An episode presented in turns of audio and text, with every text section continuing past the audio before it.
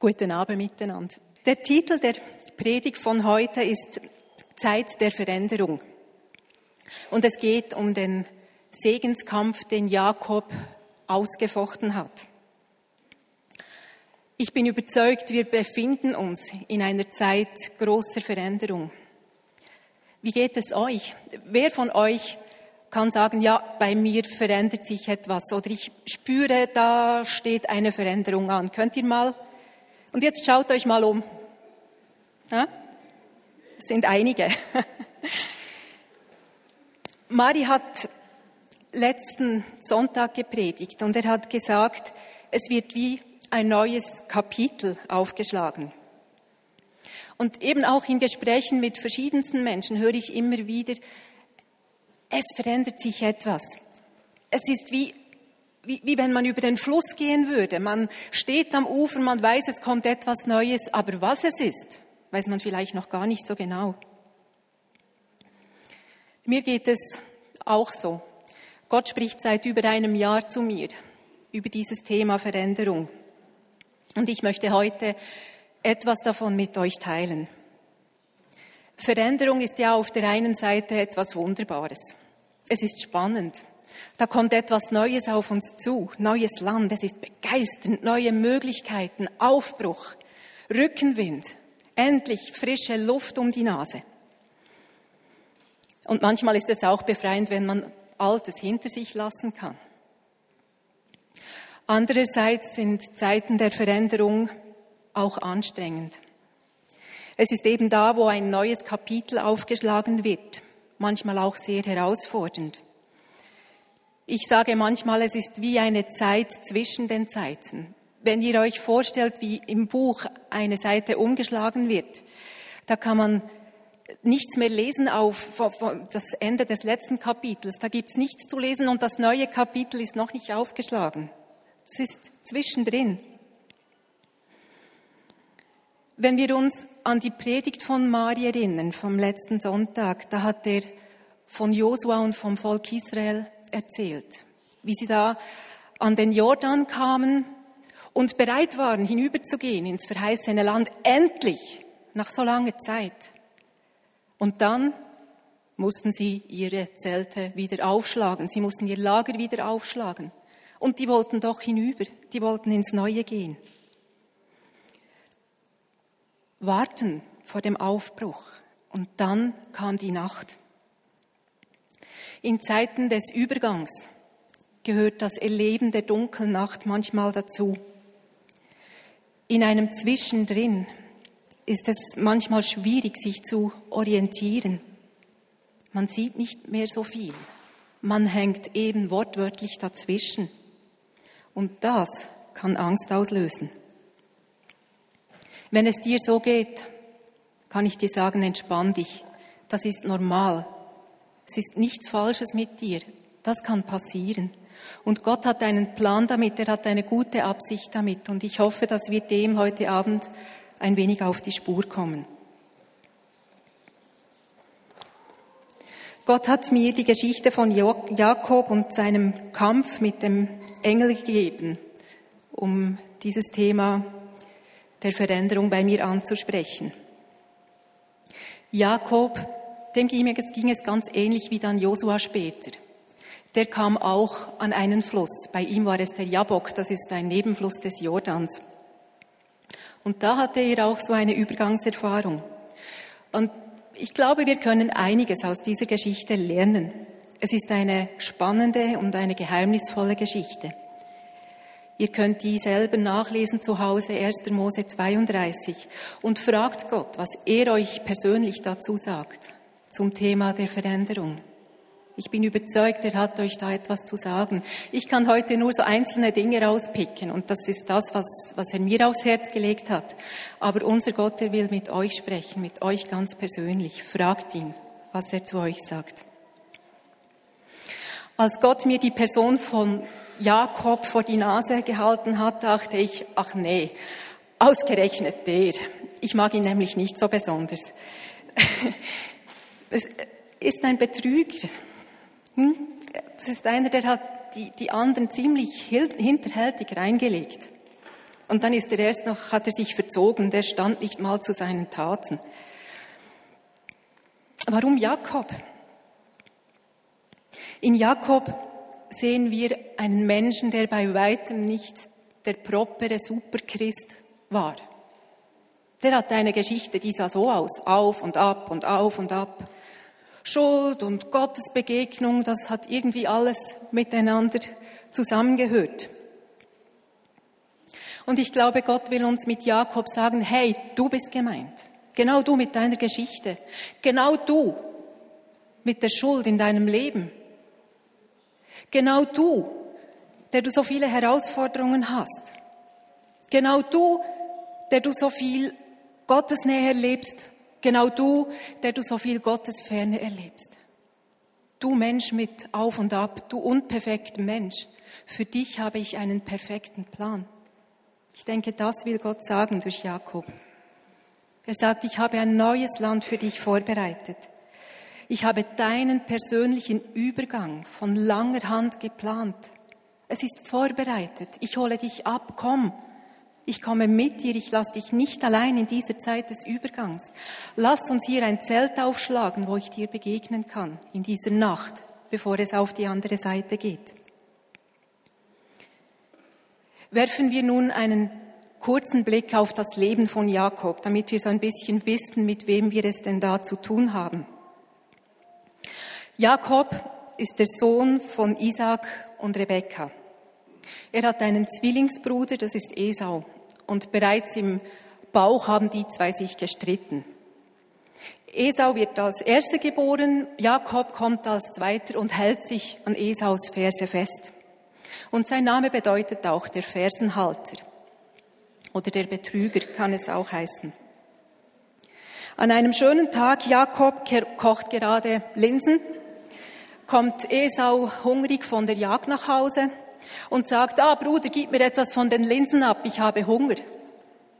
Und Jakob sagt, okay, Linsen gegen Erstgeburtsrecht.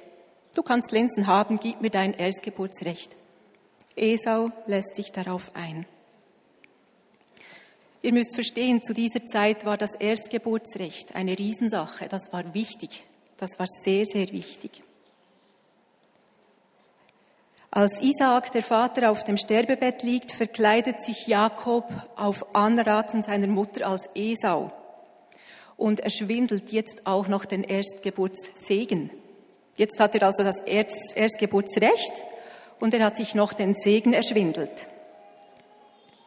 Esau neigt zu Jähzorn, wird logischerweise sehr wütend, droht damit Jakob umzubringen.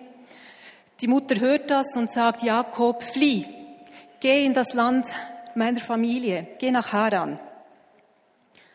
Auf dem Weg dorthin übernachtet Jakob in der Wüste, Stein als Kopfkissen. Ich kann mir nicht vorstellen, wie das gemütlich sein soll.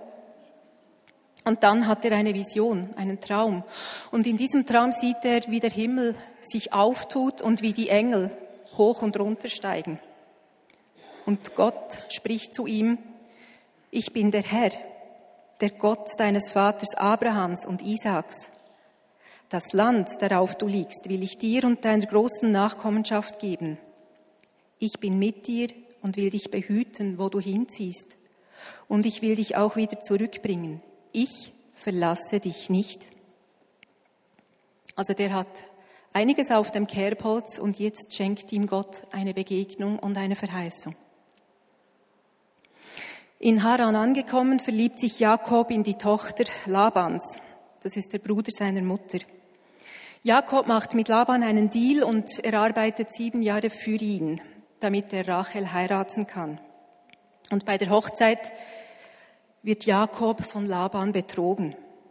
Dieser jubelt ihm nämlich seine ältere Tochter unter, die Lea. Jakob ist sauer und arbeitet nochmals sieben Jahre, damit er die Rachel bekommt. Er wird in Haran reich. Er hat inzwischen elf Kinder von verschiedenen Frauen. Da werden Laban und seine Söhne eifersüchtig auf Jakob. Und Gott spricht zu Jakob, zieh wieder zurück in das Land deiner Väter. Ich will mit dir sein.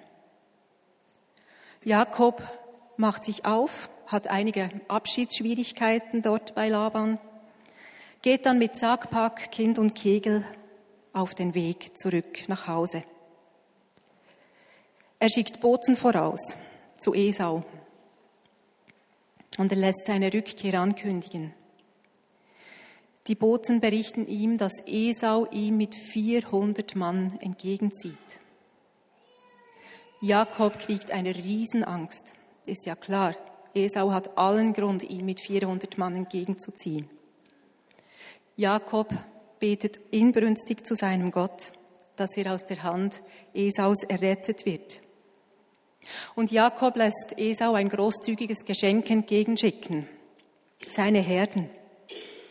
Und dann geht er ins Lager am Jabok. In der Nacht wird ihm wieder ganz Angst und er nimmt seine beiden Frauen und die beiden Mägde und die elf Söhne und bringt sie über den Fluss. Und dann kehrt er zurück auf die andere Seite. Und jetzt möchte ich euch aus der Bibel vorlesen, wie die Geschichte weitergeht. Ihr findet das im 1. Mose, Kapitel 32 ab Vers 25. Nun blieb Jakob noch alleine zurück. Plötzlich stellte sich ihm ein Mann entgegen und kämpfte mit ihm bis zum Morgengrauen. Als der Mann merkte, dass er Jakob nicht besiegen konnte, gab er ihm einen so harten Schlag auf das Hüftgelenk, dass es ausgerenkt wurde. Dann bat er, Lass mich los, der Morgen dämmert schon.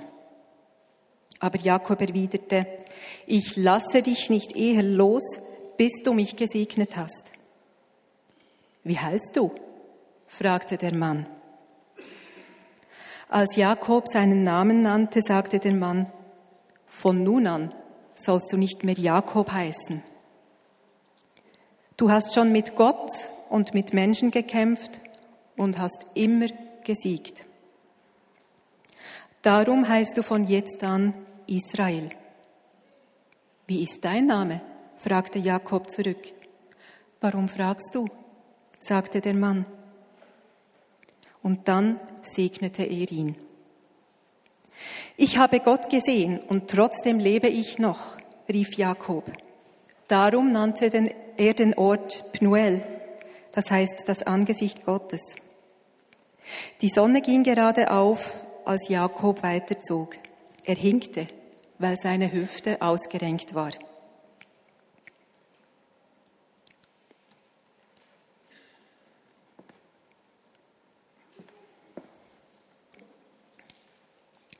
Mein Ziel für heute ist, dass du den Ort, wo du stehst, heute, vielleicht eben auch an diesem Fluss, am Übergang, dass du diesen Ort besser verstehen kannst. Ich finde es auch wichtig, dass wir als ganze Gemeinde verstehen, dass wir an einem Ort des Übergangs sind.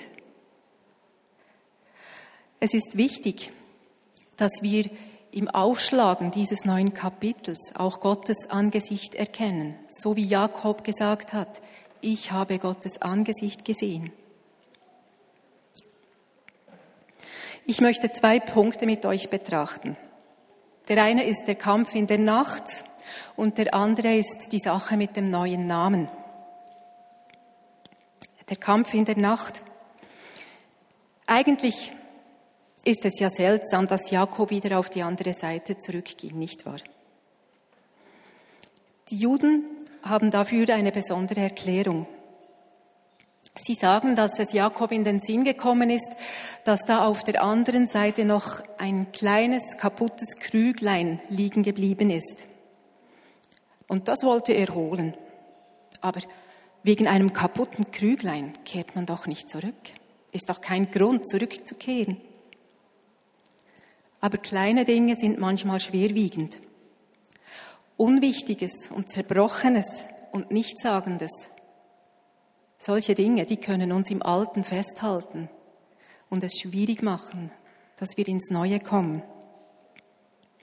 Habt ihr auch schon erlebt, dass die Veränderung eines winzig kleinen Details in die Zukunft hinein ganz eine große Auswirkung haben kann? Das kann Welten ausmachen.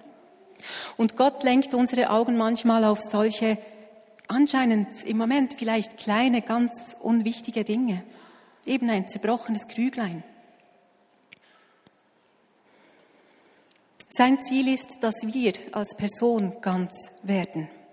Und darum lässt er uns manchmal für etwas Unwichtiges wieder zurückgehen.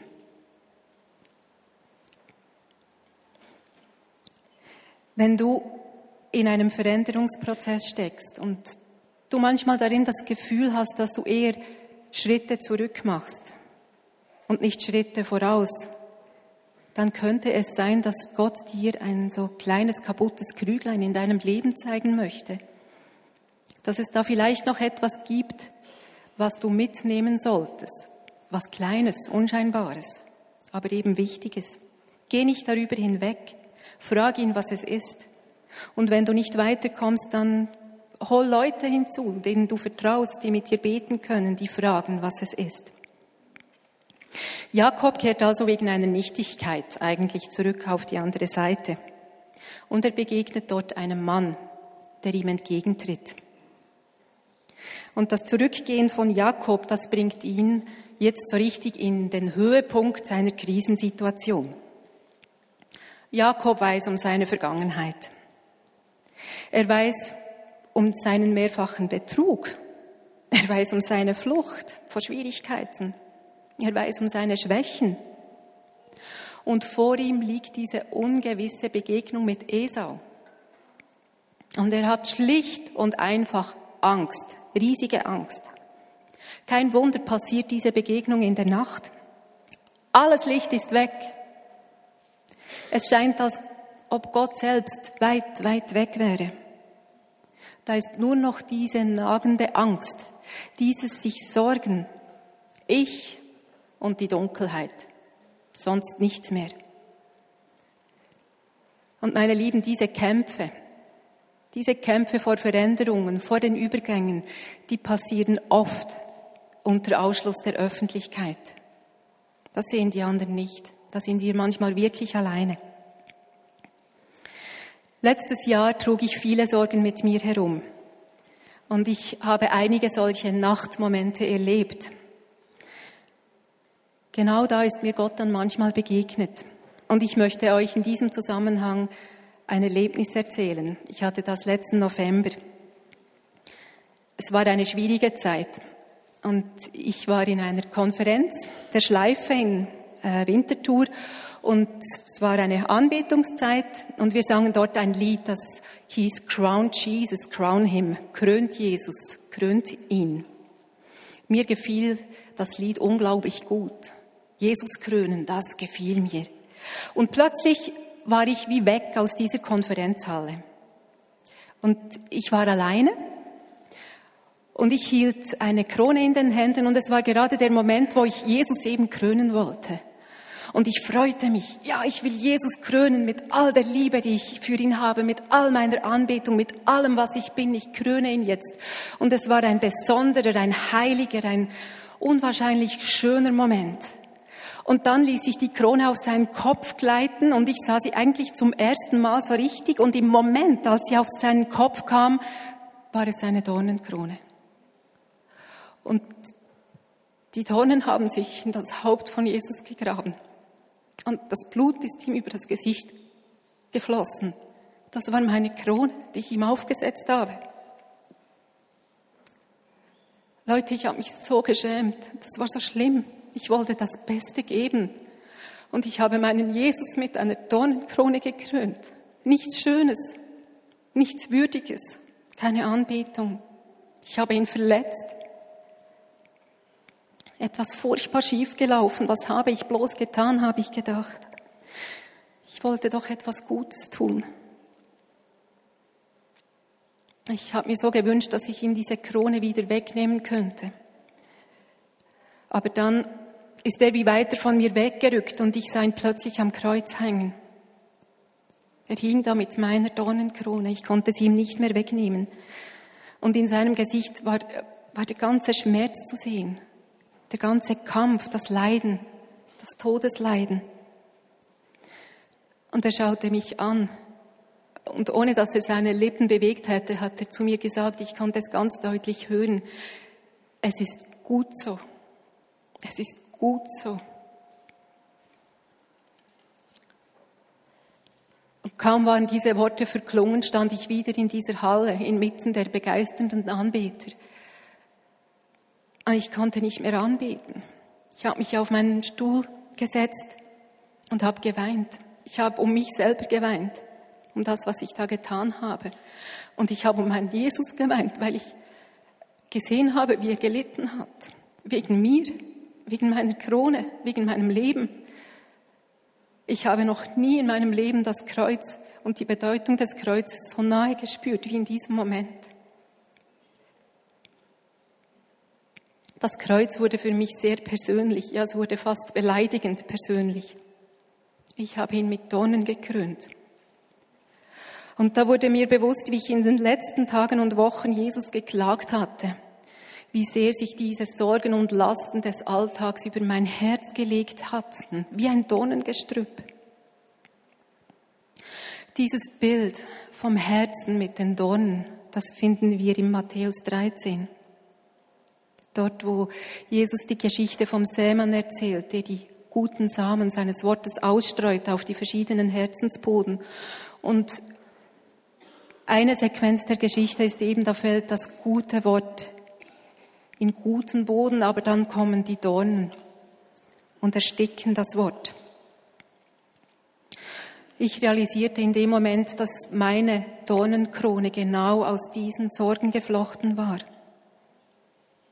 Jesus will mit diesem furchtbaren Sorgen, Dornenkrone gekrönt werden.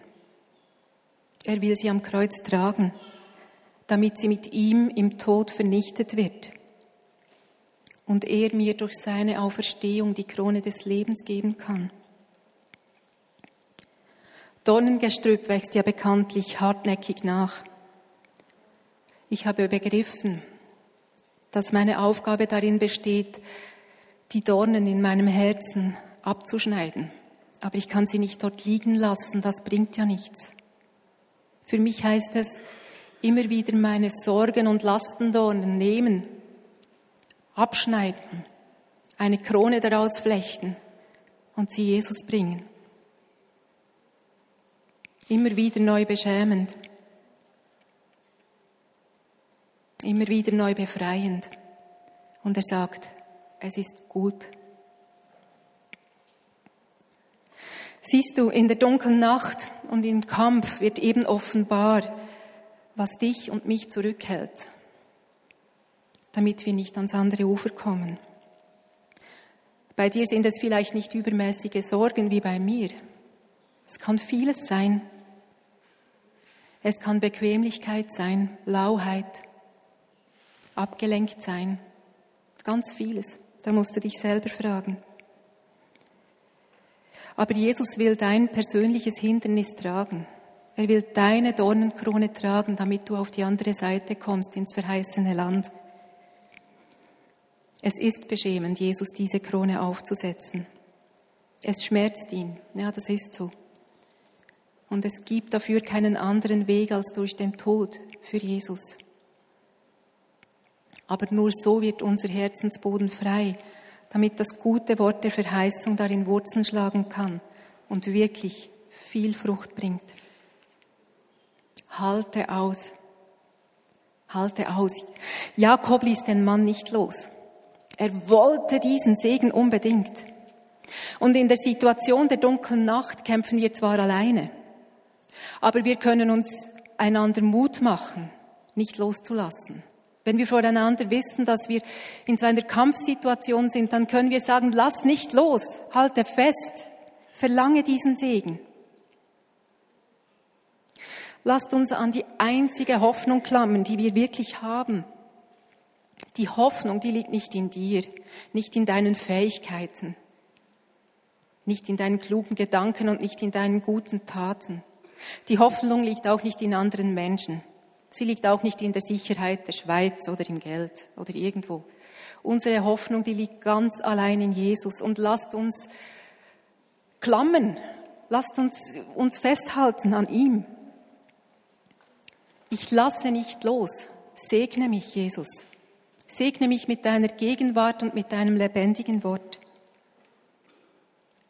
Jetzt kommt die Sache mit dem neuen Namen. Gott sei Dank nimmt jede Nacht mal ihr Ende. Das ist so. Auch Jakobs Kampf hatte ein Ende, als die Dämmerung anbricht. Gott lässt den Kampf in der Nacht zu, aber er lässt dich nie, nie alleine dort stehen. Klar, du kannst dich entscheiden, dass du ins Alte zurückgehst. Das ist deine freie Wahl. Und weißt du, sogar dann wird Gott den Morgen schenken in der Nacht. Sogar dann. Aber wir wollen ja auf die andere Seite, nicht wahr? Der Durchbruch ist verheißen. Und er ist nie so nah wie dann, wenn die Nacht am dunkelsten ist, am kältesten. Nie sind wir auch so anfällig für Verzweiflung und für Depressionen wie genau in diesem Moment, kurz vor dem Morgengrauen. Aber dann bricht das Licht durch. Für dich und für mich, lasst uns durchhalten in diesen Momenten. Als der Mann merkt, dass er Jakob nicht besiegen kann, schlägt er ihm auf die Hüfte. Jakob lässt nicht los, er will den Segen. Und Jakob wird für den Rest seines Lebens hinken. Und hinkend wird der Esau gegenübertreten, wehrlos, unfähig wegzurennen. Jakob büßt in diesem Kampf seine Selbstständigkeit ein, seine Unabhängigkeit und seinen Kampf seinen Stolz auch damit. Es ist der Ort der totalen Kapitulation. Öfter hat er sein Leben selber in die Hand genommen, hat sein Schmied, schmiedet ein eigenes Schicksal gelebt. Aber hier haben wir die Kapitulation. Und indem er erkennt, wer er eigentlich ist, wird ihm bewusst, wie sehr er auf Gottes Hilfe angewiesen ist. Er braucht den Segen seines Gottes. Er braucht die Hilfe, die Leitung und sein Erbarmen. Er hinkt als veränderter Mann aus diesem Kampf. Veränderung kann schmerzhaft sein. Aber genau an dem Ort erlebt Jakob seine persönlichen Momente der Heiligung. Der Mann fragt ihn, wie ist dein Name? Das kann auch so viel heißen wie, wer bist du denn eigentlich? Und Jakob weiß von sich, ich bin der Fersenhalter, ich bin der Hinterhältige, der Hinterlistige, der, der sich seine Sachen erschleicht. Ich bin der Betrüger. Er kennt seine Identität aus seinen Taten. Und der Mann verkündet ihm einen neuen Namen. Ein neuer Name bedeutet auch eine neue Identität. Von nun an heißt du Israel. Der Name Jakobs bleibt zwar bestehen, aber er ist nun nicht mehr Programm für Jakob. Das Erschleichen von Dinge hat seine Kraft verloren. Er hat ein anderes Programm mit seinem neuen Namen. Der neue Name Israel lässt sich mit Gott streitet für uns oder Gott herrscht übersetzen. Dieser Name geht dann ja auf seine zwölf Söhne, auf die zwölf Stämme Israels über und daraus wird das Volk Israel. Eine neue Identität. Wisst ihr, manchmal lässt Gott die dunkle Nacht, den Kampf und den Schmerz in unserem Leben zu, damit wir erkennen, wer wir in seinen Augen eigentlich sind. Es geht ihm darum, dass wir seine Sicht über unserem Leben erhalten und die Identität, die er uns gegeben hat, als er uns geschaffen hat. Gott, der Vater, schaut dich mit so unendlich viel Liebe an. Er sieht nicht zuerst dein Versagen. Er sieht deine Person. Er sieht dich so, wie er sich dich gedacht hat. Und diese wahre gottgegebene Identität erkennen wir, wenn wir auf ihn schauen, wenn wir in sein Licht schauen. Nach dem Kampf kommt die Morgenröte des neuen Tages. Jakob nennt den Ort Pnuel, was Gottes Angesicht bedeutet. Trotz Nacht, trotz Kampf, trotz Widerstand hat er genau dort das Angesicht Gottes gesehen. Der Kampf führte ihn nämlich heraus aus der Angst und führte ihn hinein in die Gottesfurcht, Das ist ein Unterschied. Heraus aus der Angst, hinein in die Gottesfurcht. Und da, wo wir die Gottesfurcht erleben, da, wo es nichts anderes gibt, als Gott zu fürchten, da bekommt die Angst, die hat keine Chance mehr, die muss gehen.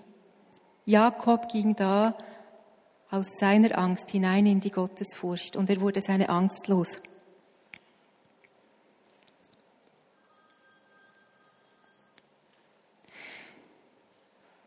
Da, wo wir das Gesicht von Jesus sehen, stehen wir in seinem Licht. Und wir beginnen selbst in der größten Dunkelheit in seinem Glanz zu strahlen. Jakob hat wirklich eine neue Sicht für seine Zukunft erhalten. Es ist nicht mehr seine, es ist Gottes Sicht. Zuversichtlich geht Jakob mit seiner großen Familie und mit seinem Hab und Gut Esau entgegen. Hinkend, entwaffnet und schwach steht er vor seinem Bruder. Und wieder einmal ist Gott im Schwachen stark. Ein hinkender, vom Kampf gezeichneter, gedemütigter Mann nimmt das Land ein und wird eben der Stammesvater des Volkes Israels. Die Frucht der Verheißung ist aufgegangen. Und der Kampf in der Nacht, das war der nötige Weg dazu. Josua war auch ein Mann, der große Veränderung erlebt hat und dafür viel kämpfen musste. Es gibt eine Aussage, die Gott ihm ständig wieder gesagt hat. Sei mutig und entschlossen. Lass dich nicht einschüchtern und habe keine Angst, denn ich, der Herr, dein Gott, ich bin mit dir, wohin du auch gehst. Genau das sagt Gott heute auch zu dir.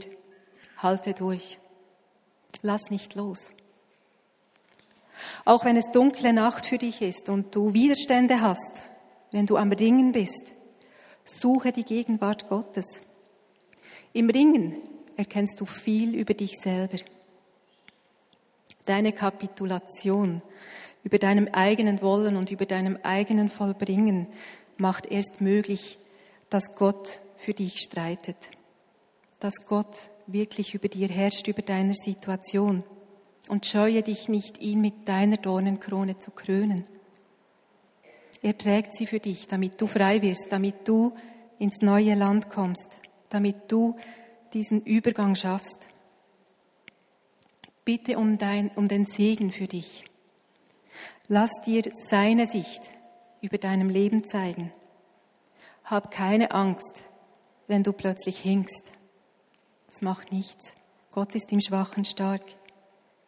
Du wirst durch deinen Kampf hindurch Gottes Angesicht sehen und er wird dir seine Verheißung geben. Und ich wünsche mir, dass wir solche Träger des Lichts werden, auch wenn es dunkel ist, manchmal um uns herum. Ich wünsche mir, dass wir das als Einzelne werden, Träger des Lichts, Träger der Hoffnung in einer Zeit der Veränderung. Und ich wünsche mir auch ganz fest, dass wir als Gemeinde solche Lichtträger werden, dass wir leuchten und strahlen in der Nacht. Wir hinken vielleicht, das macht nichts. Lasst uns festhalten Lasst uns den Segen erbeten und lasst uns diese Verheißung, die Gott für uns gegeben hat, nehmen und lasst uns ans andere Ufer gehen. Sei mutig und entschlossen, lass dich nicht einschüchtern und hab keine Angst, denn ich, der Herr, dein Gott, bin mit dir, wohin du auch gehst. Amen.